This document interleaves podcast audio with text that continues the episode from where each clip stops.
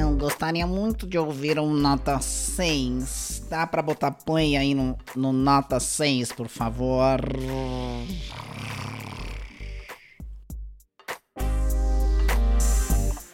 Um podcast sobre criatividade, comunicação e conexão. Alô, Brasil, meu Brasil brasileiro. Aqui é o Mauro Fantini falando e esse é mais um episódio do Nota 6, este podcast tão literário, esse podcast tão cheio de versos decassílabos compostos, aliterações, ressonâncias, dissonâncias, assonâncias e, e, e instâncias também. Seja muito bem-vindo ao Nota 6. Se, não sei se você está chegando agora pela primeira vez, você está chegando agora, seja bem-vindo. Esse episódio aqui é a segunda parte de uma opinião, de uma resenha sobre um livro. Então, o episódio anterior foi sobre. Foi a primeira parte, eu recomendo que você ouça o primeiro, porque senão você vai ficar meio perdido, né? Se você já ouviu o primeiro, ótimo, maravilha. Vamos tocar o barco aqui. Então, essa aqui é a segunda parte da resenha sobre o Pitching Ideas.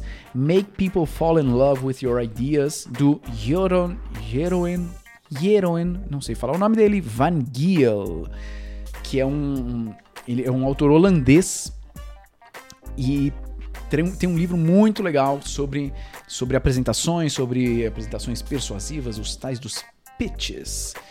E, e traz muitas coisas interessantes tanto é que eu achei que ia gravar tudo em um episódio, acabei me empolgando e vi que não coube, não ia caber no, em um episódio só, então estou fazendo esta segunda parte uh, do, do, da resenha do livro. Então, vamos lá tocar o barco de novo, caso você não tenha ouvido a primeira parte, ouça, porque tem alguns conceitos aqui que vão fazer referência à primeira parte.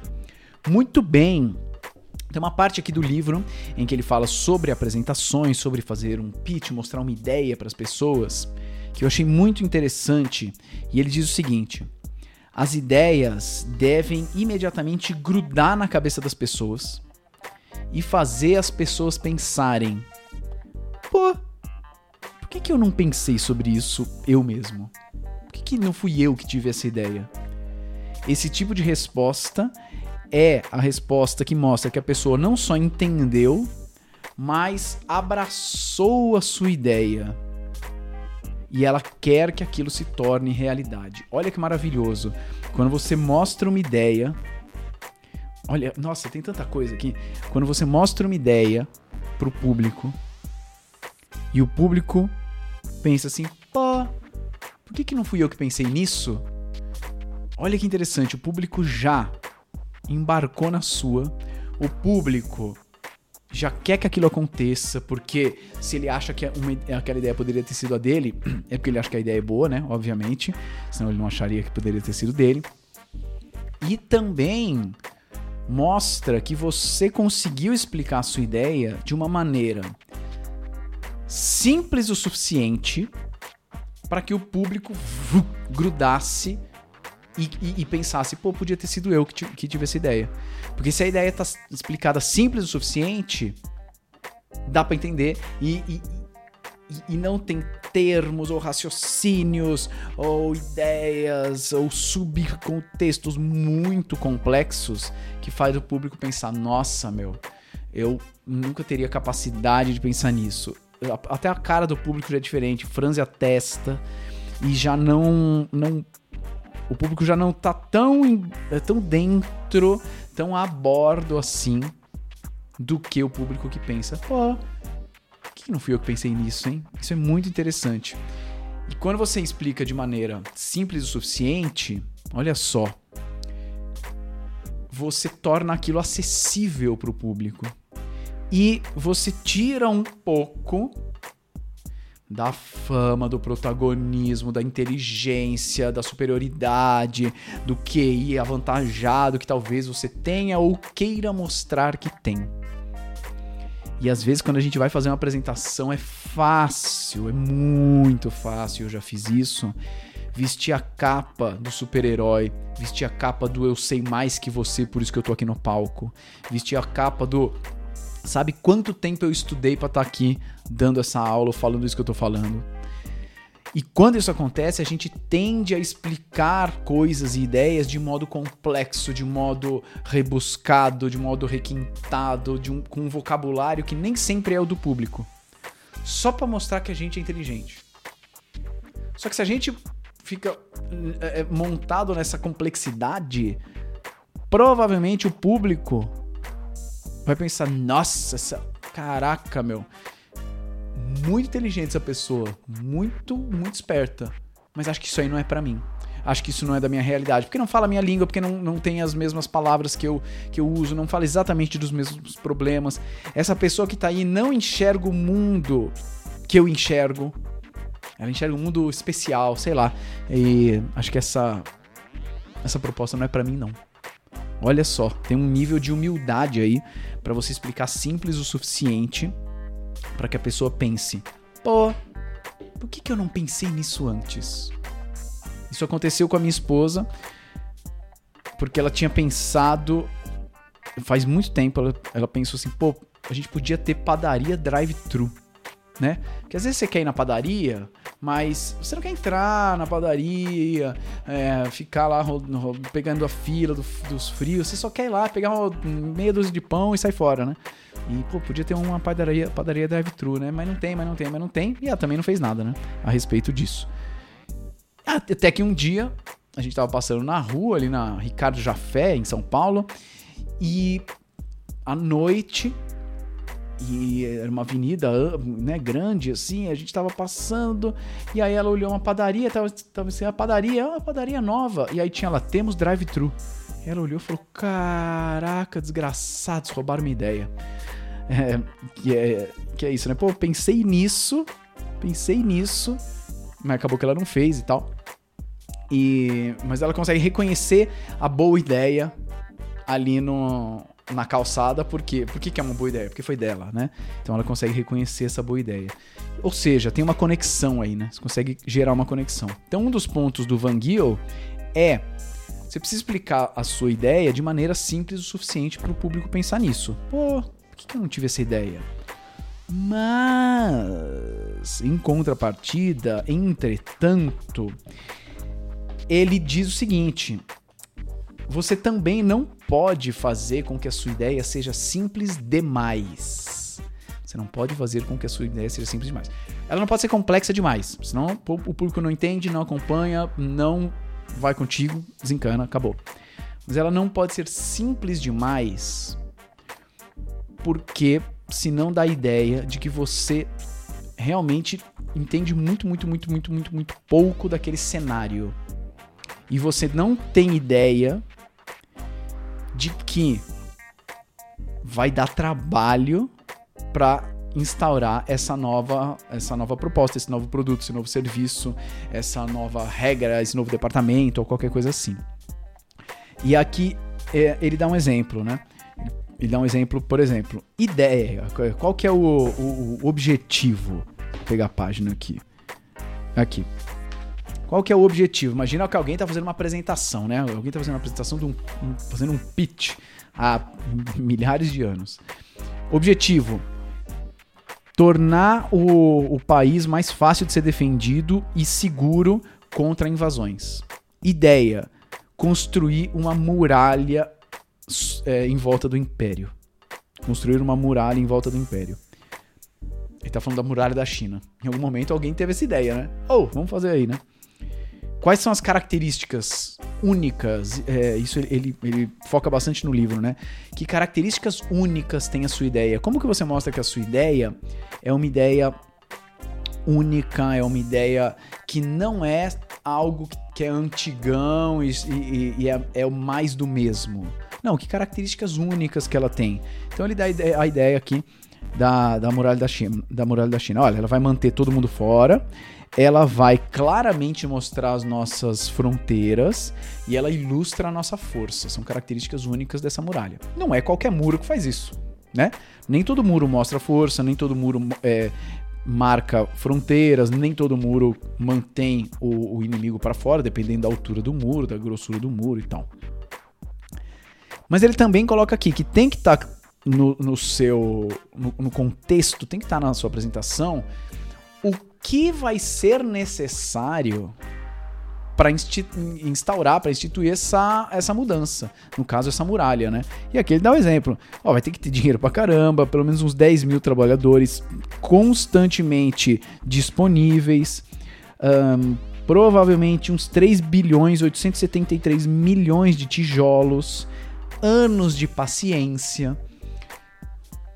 Então é interessante também o, a, a apresentação de uma nova ideia, mostrar o que é que vai ser necessário, o que é que vai precisar ser investido em termos de grana, em termos de tempo, em termos de energia, para que aquilo aconteça. Porque senão dá a impressão de que é balela, dá a impressão que é pílula mágica, é o elixir mágico que o cara tá vendendo na Praça da Sé, mas que na verdade é um golpe, né? Quando a esmola é demais, o santo desconfia. Então, se você também torna a sua ideia muito simples, simples demais, o público começa a desconfiar. Porque se a ideia é simples demais e só tem facilidades, é, não tem dificuldade nenhuma de investimento, nada, por que, que ninguém fez antes? Né? Por que ninguém fez antes? Deve ter coisa aí. Deve, deve ter uma maracutaia, deve ter um golpe, deve ter um esqueminha por trás que eu não tô sacando, mas tô farejando. Então, acho que eu não vou aceitar, não vou embarcar, não vou investir, não vou comprar essa ideia. Olha que interessante. Então, a sua ideia não pode ser simples demais, mas ela não pode ser complexa demais. Senão, não funciona. Nenhum dos extremos funciona.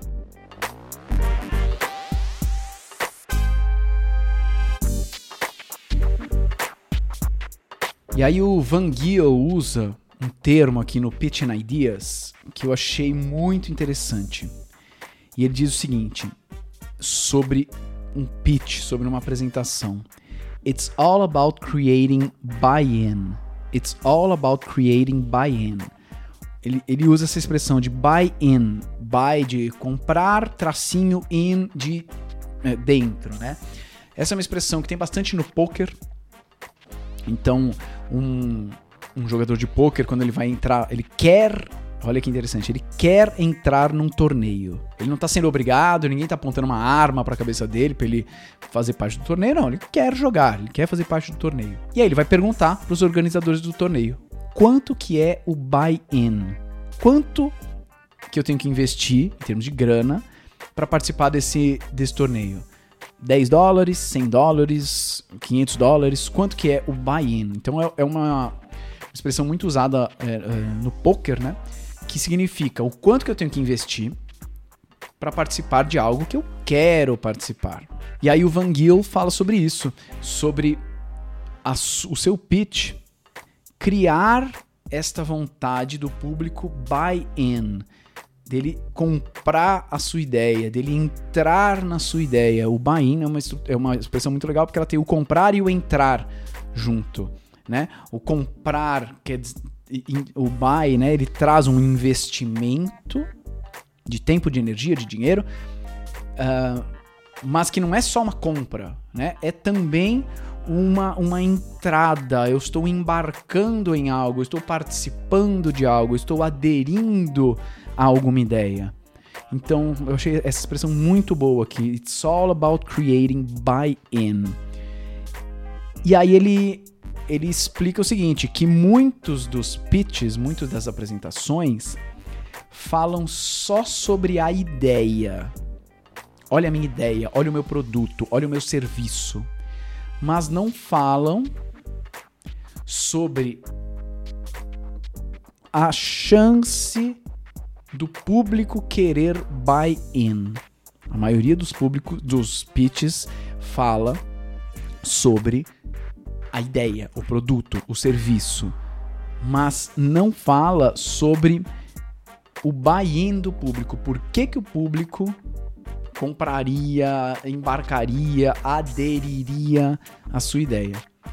E aí ele dá um exemplo aqui, que é muito interessante e algo muito parecido aconteceu comigo também. Então ele diz o seguinte: o John tem 38 anos, ele é casado, pai de duas crianças e é casado com a Kim. E quando ele era criança, ele amava carro e ele sempre quis ter uma van GMC Vandura. E ele sempre quis ter isso porque era a van que o, os personagens do Esquadrão Classe A usavam, que era um seriado antigo da TV. Na noite passada, o John estava sentado no, no, sofá, olhando a internet, quando ele encontrou o carro dos sonhos dele, a van, por um preço, um preço muito bom. Mas, na situação financeira que eles estavam, isso significaria que eles teriam que vender o, o carro atual, um Fiat Doblo, mas tudo bem, sem problema, ele nunca gostou do Fiat mesmo, então vamos vender. Então ele sai do sofá e vai lá atrás da mulher dele fala: Querida, a melhor coisa do mundo aconteceu. Eu achei o carro mais incrível que tem. É o carro que eu sempre quis. É uma van Vandura GMC da cor do, do Esquadrão Classe A. A gente só teria. A gente ficaria igual aos, aos personagens, seria maravilhoso. É o carro perfeito. E aí a mulher dele olha para ele, vira, sai da casa, pega os, as crianças e fala: A gente tá indo no mercado, tá? Ou seja, o que aconteceu com o John? Ele falou da ideia, falou do carro, é maravilhoso, mas ele não se preocupou em como que a esposa teria o buy-in como que a esposa teria o buy-in. E, e aí ele, ele diz o seguinte: possibilidades estratégicas para o John. Possibilidades estratégicas para o John. Cenário A.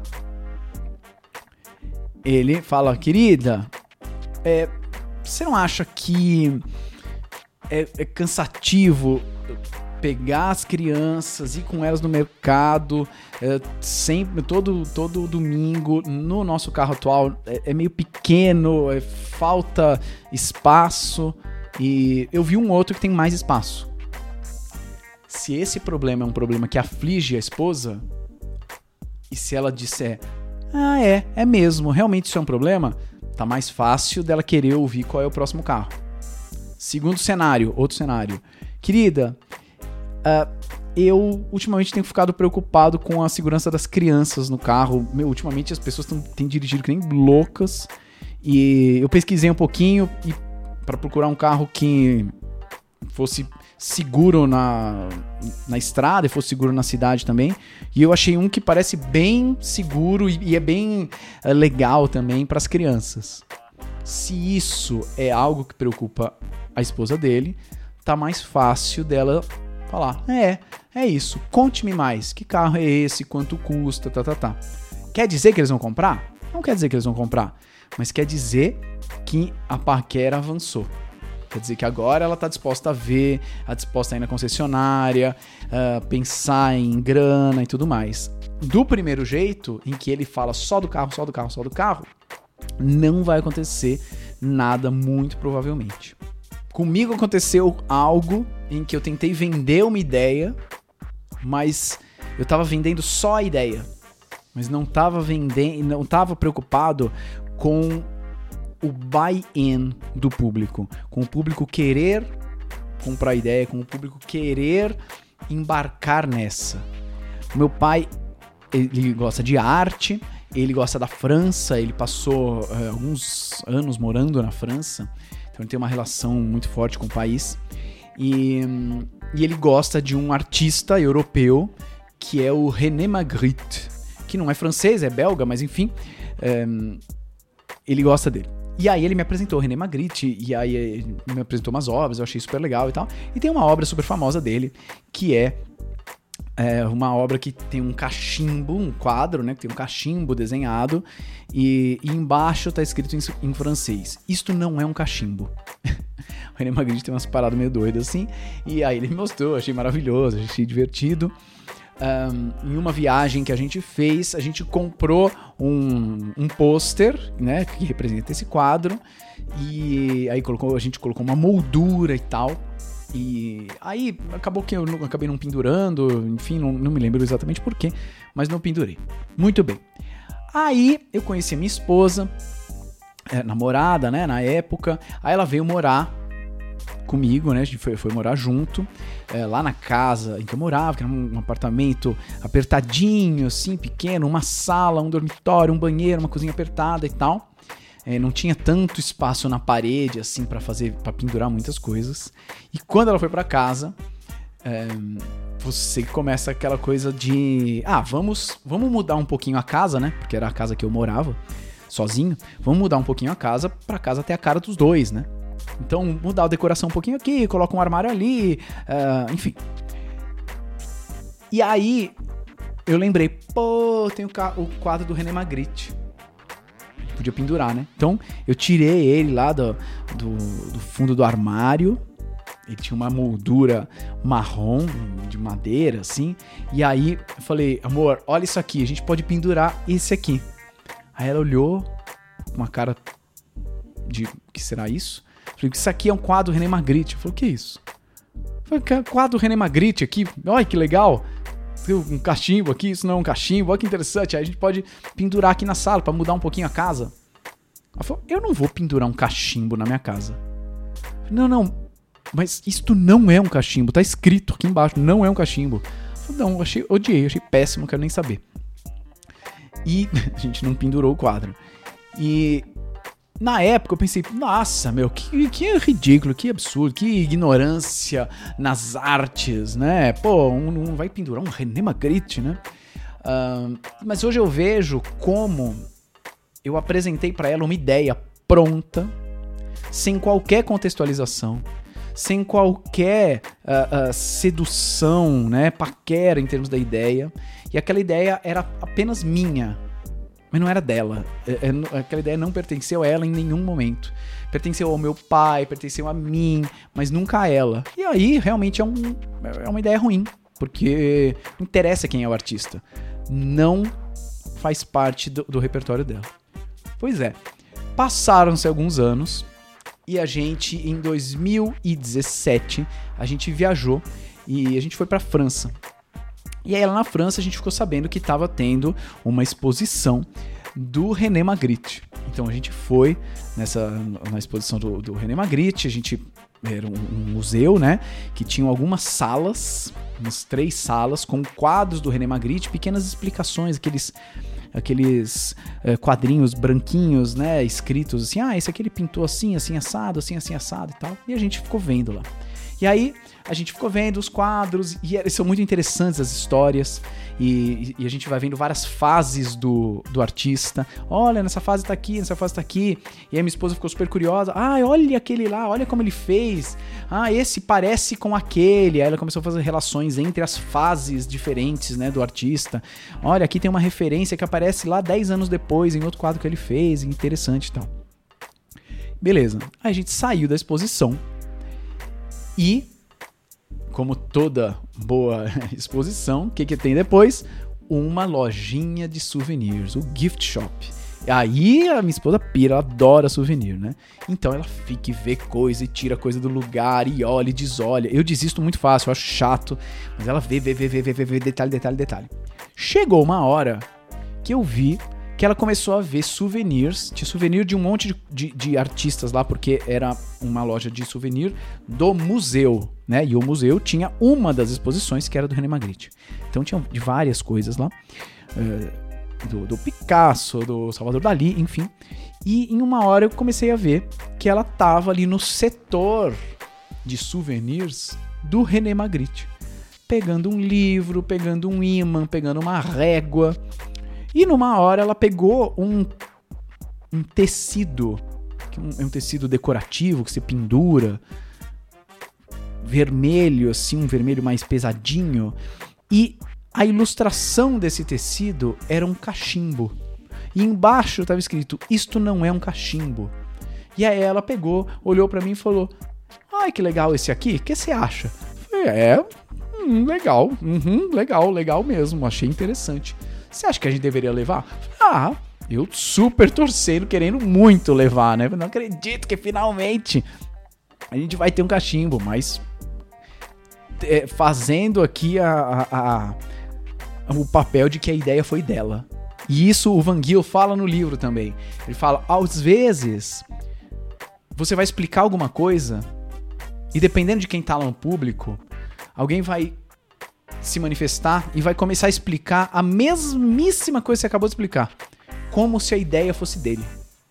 E o que o Van Giel diz no livro é o seguinte: olha, na maioria das vezes, se isso ajudar a ideia a ser implementada e você não fizer realmente muita questão de que a autoria seja super relacionada a você, meu, aceita. Aceita, deixa a pessoa achar que a ideia foi dela, principalmente se ela for uma das pessoas que vai decidir, né? Deixa a pessoa achar que a ideia foi dela. E aí nesse momento eu falei, não, puxa, que boa ideia você teve, hein, amor? Muito boa ideia que você teve acho, é, hum, tá, é, pode ser, podemos levar. E aí a gente levou um tecido com cachimbo. Não era o quadro original que eu tinha, mas era algo do René Magritte, exatamente com o mesmo cachimbo, com as mesmas. Uh, com, com a mesma inscrição de isto não é um cachimbo. Então foi muito interessante porque aí eu entendi que ela precisou ir na exposição, ver os quadros, conhecer o artista, conhecer as diferentes fases do artista, para que esse, essa energia de buy-in, de, de embarcar, de comprar, de aderir, fosse sendo preenchida, fosse sendo uh, incrementada e alimentada. E aí, quando ela chegou no, né, no estado de buy-in, ela falou: ah, meu, vamos levar isso aqui aí não era mais um cachimbo do Mauro, o cachimbo do sogro.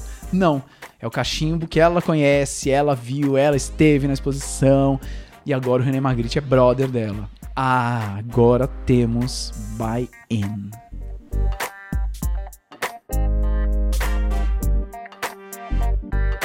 Mais pro final do livro, o Van Giel, ele já começa a entrar em aspectos bem práticos do pitch que eu não tinha visto em outras obras, que eu achei muito interessante, sobre tamanho da plateia, é, como organizar a sala, vantagens de ter uma sala em U, vantagens de ter uma sala com uma plateia uh, normal, tem coquetel, não tem coquetel e tudo mais. E, e, é muito interessante isso, coisas bem práticas. E uma das coisas que ele, que ele aborda é que hora você vai fazer o seu pitch. Que hora do dia você vai fazer o seu pitch. Então, que é interessante você conhecer o lugar, conhecer as pessoas, conhecer como que é o funcionamento daquela empresa, né? Ah, é, de manhã é muito corrido, à tarde é muito corrido, que hora que as pessoas estão um pouquinho mais disponíveis, né? E ele sugere que um dos melhores horários para se fazer um, uma apresentação é entre 1 e meia e 3 da tarde, porque normalmente na manhã as pessoas se sentem menos é, é, elas, elas gostam de se sentir mais produtivas, né? Elas se sentem menos dispostas a parar para fazer uma reunião e tal, então elas querem resolver uns problemas. E, e também não ajuda muito antes do almoço. E, é, e aí ele cita um, um artigo que é muito interessante, que é um artigo que analisou as decisões judiciais em 1112 julgamentos que aconteceram em Israel. Julgamentos de diversos tipos. Julgamentos de pessoas é, que estavam sendo acusadas de roubo, assalto, estupro, assassinato, um monte de coisas diferentes. E aí os, os autores analisaram 1112 julgamentos. E eles fizeram análise de vários aspectos uh, uh, extrajudiciais que influenciam na decisão dos juízes. E olha só que bizarro. Olha só.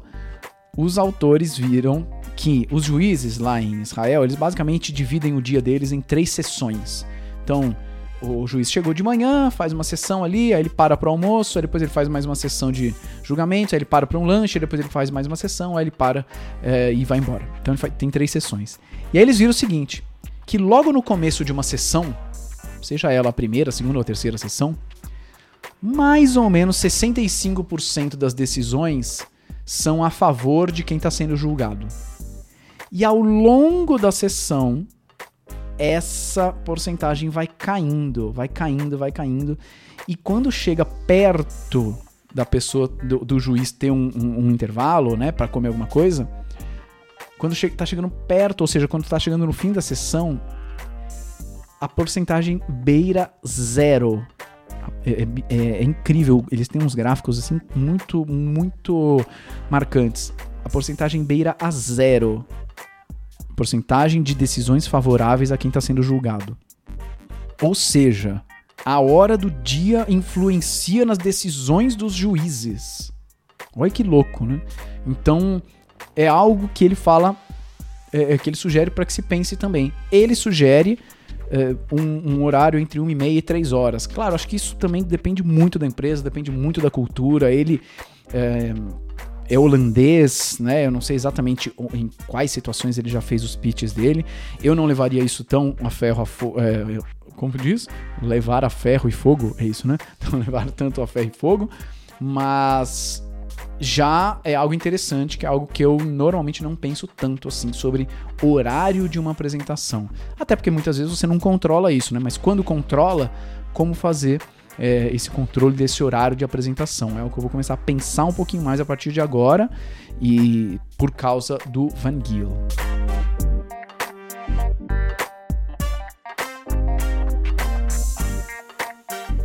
E uma última coisa que me chamou muita atenção aqui no, no Pitching Ideas é o autor dizendo aí, já está numa pegada mais prática mesmo, né, do dia da sua apresentação.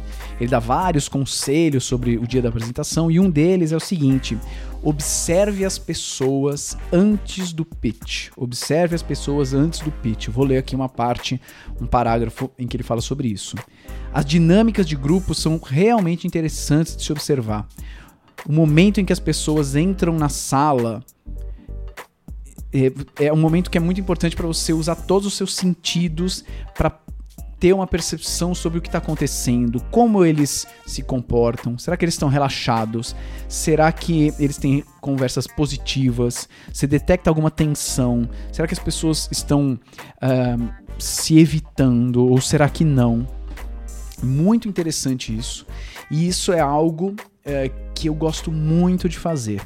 Quando eu tenho uma apresentação, eu não consigo fazer em todas as apresentações, é, mas quando eu tenho uma apresentação que sai um pouco do ordinário, o que, que é ordinário para mim? Ordinário para mim é dar aula na faculdade, isso é ordinário, eu faço toda semana. Fazer é, visita no hospital, eu faço como palhaço, eu faço visita toda semana. Uh, toda semana não, né? Mas faço bastante. Uh, coordenar a oficina de palhaço, eu faço toda semana. Então, essas já. E eu conheço o público. Então, normalmente nessas eu não, não faço. Mas em apresentações que fogem um pouco, um trabalho específico numa empresa que eu nunca fui, um, uma palestra num congresso, enfim, algo, coisas mais pontuais, eu gosto muito de chegar antes, especialmente muito antes. Eu gosto de chegar é, horas antes para preparar tudo é, em termos de informática, ver se está tudo certo, mas para observar as pessoas, observar o ambiente e ver o que é que já está instaurado. E isso você nunca vai conseguir planejar em casa. Isso é só estando lá na hora.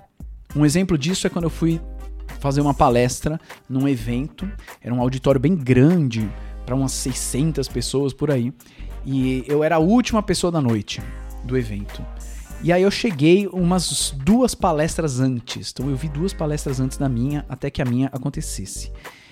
E uma das, das características desse lugar é que o ar-condicionado tava no talo, tava, meu, arrebentando, assim, no modo polar. E só de passar cinco minutos lá, eu já comecei a, a, ficar com frio, né? Tava frio, tava essa sensação de frio, de querer colocar uma blusa e tal. E o que que acontece? Uma das coisas que gera desconexão é quando você tem a impressão de que o palestrante não compartilha o mesmo ambiente que você. Quando parece que ele não está enxergando o mesmo que você enxerga, sentindo o mesmo que você sente, ouvindo o mesmo que você ouve, parece que vocês não compartilham a mesma realidade. Então, tá tendo uma palestra, tá tendo uma aula, teve um puta de um barulho no, do lado de fora da sala. E o palestrante está absolutamente uh, uh, alheio e aquilo não o afeta de jeito nenhum. Isso é um grau, gera um grauzinho de desconexão. Que é caramba, todo mundo ouviu menos ele. Será que ele é igual a nós? Será que ele é da mesma espécie?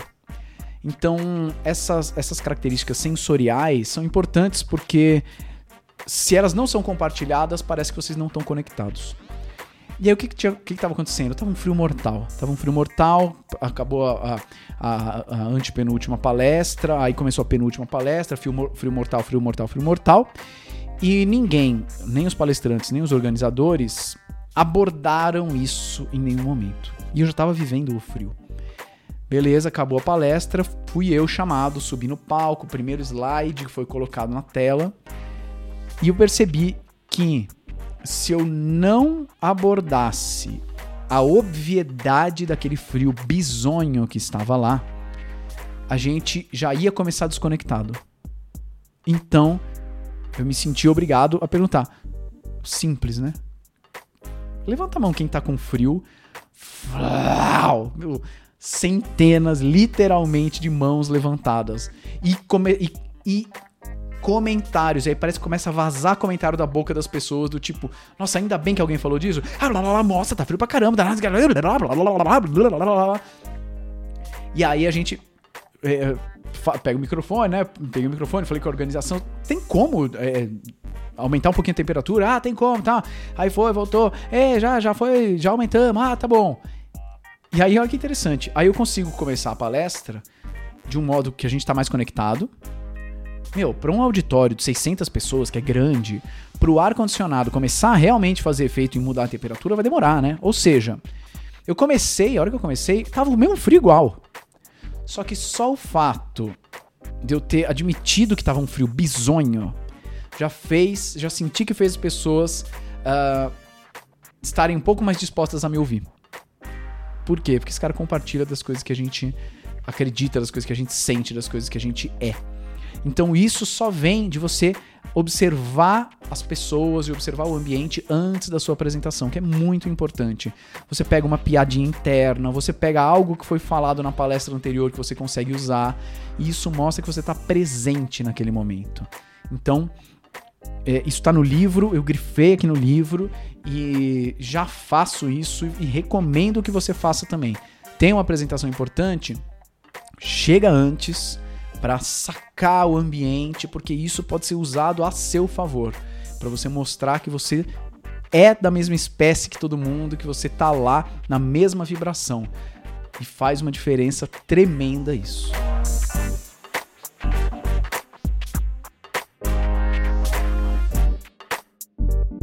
Muito bem. Então, essa foi a resenha do Pitching Ideas, Make People Fall in Love with Your Ideas, do Jürgen, Jürgen, Jürgen, Jürgen Van Giel. Eu vou colocar o, o, o título e o autor na descrição do episódio, se você quiser ir atrás do livro. Muito provavelmente é um livro que não tem em português, tá? Ele é escrito em inglês, é, foi traduzido pro inglês, na verdade, né? Porque ele diz que ele, ele tem uma dificuldade com o inglês e tal, porque ele é holandês, enfim. Um, mas é um inglês bem simples, tá? Então, se você tem um inglês que é ok para ler, é um inglês bem, bem simples e é um livro bem prático, bem interessante, com conselhos, dicas que, que são é, aplicáveis na sua próxima apresentação. Eu gostei bastante e recomendo para quem quer saber mais sobre pitch, sobre apresentações. Pitching Ideas é um belíssimo investimento. Beleza? Muito bem. Então, muito obrigado pela sua presença em mais um episódio do Nota 6. Indique este episódio. Eu vou te pedir para você indicar o episódio e para você indicar não só o episódio, para você indicar o podcast para mais uma pessoa. Não precisa indicar para um monte, indica para mais uma. E a gente vai de, de pessoinha em pessoinha é, aumentando a audiência dessa bagaça aqui. E assim a gente vai salvando o mundo das apresentações entediantes. Beleza? Então, tá ouvindo agora. Tá ouvindo agora. Agora. Agora tá ouvindo. Pega o celular. Pega o WhatsApp. Escolhe uma pessoa. Escolhe agora. Escolhe. Não enrola. Não enrola. Você tá me enrolando. Você está me enrolando. Pega o WhatsApp. Pega uma pessoa. E escolhe agora uma pessoa. Vou falar. Ei! Oi, amigo. Conhece o Nota 6? Faz um pitch pra ela. Se você não viu a estrutura de um pitch rapidinho, um pitch de um minuto, vê o episódio anterior. No episódio anterior eu ensinei um, uma estrutura de um pitch. Se você não, não sabe ver o episódio anterior, faz um pitch pra pessoa e venda a ideia de que vale a pena ouvir a nota 6. Desa é um desafio para você botar as coisas em prática e já começar a fazer os seus pitches maravilhosos. Fechou? Então a gente se vê no próximo episódio do Nota 6. Tchau.